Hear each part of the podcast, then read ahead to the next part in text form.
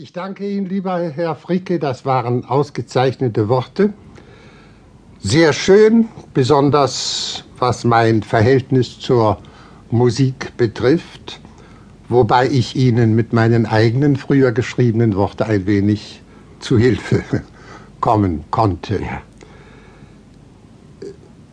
Dieses Verhältnis war in der Tat immer ein Liebesverhältnis.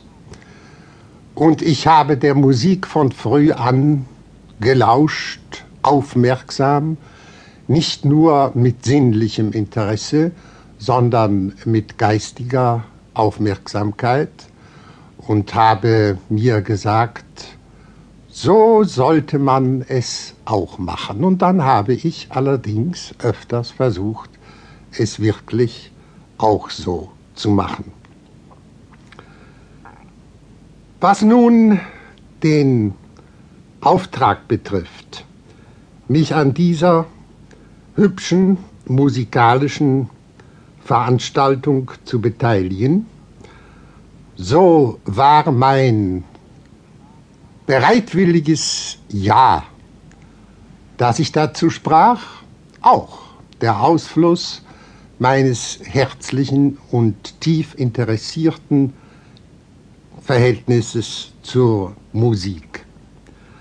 Sie haben allerdings nur zu Recht mit Ihrer Bemerkung, dass es eine harte Askese bedeutet, aus der weiten, weiten Welt der Musik nun ein paar Stücke, die etwa gerade eine Stunde zusammen ausmachen, das herauszunehmen, was man als seine Lieblingsmusik, als seine Lieblingsstücke bezeichnet. Und natürlich habe ich mich zunächst, als ich mein kleines Programm aufstellte, mein kleines Wunschprogramm, ein wenig übernommen und mehr aufgenommen, als wirklich dargeboten werden kann. Den Anfang machen wir also mit dem Lohengrin-Vorspiel.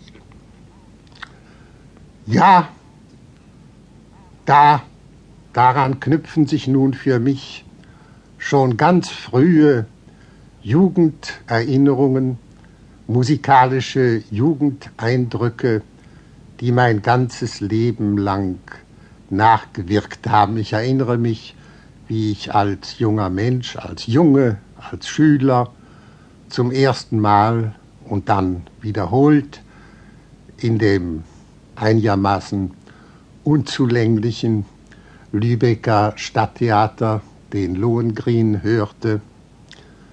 Und diese Lohengrin-Aufführungen werde ich nie vergessen.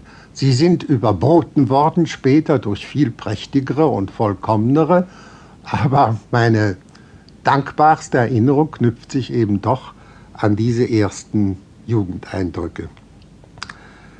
Das äh, Vorspiel, das wir hören werden, ist nun, habe ich nun von jeher ganz besonders in mein Herz geschlossen.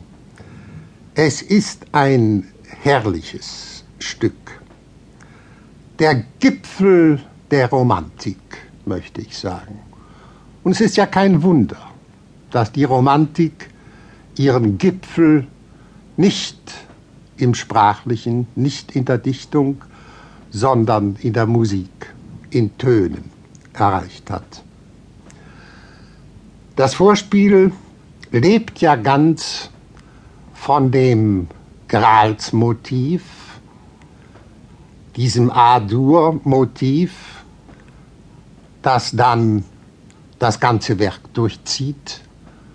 Und das Vorspiel ist basiert, es ist eine, eine Vorwegnahme der äh, Erzählung des Lohengrin im dritten Akt.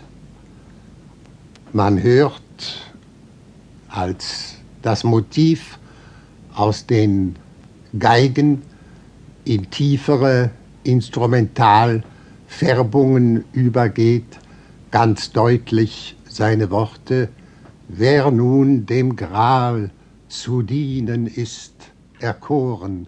Sie werden das wiedererkennen. Es ist rein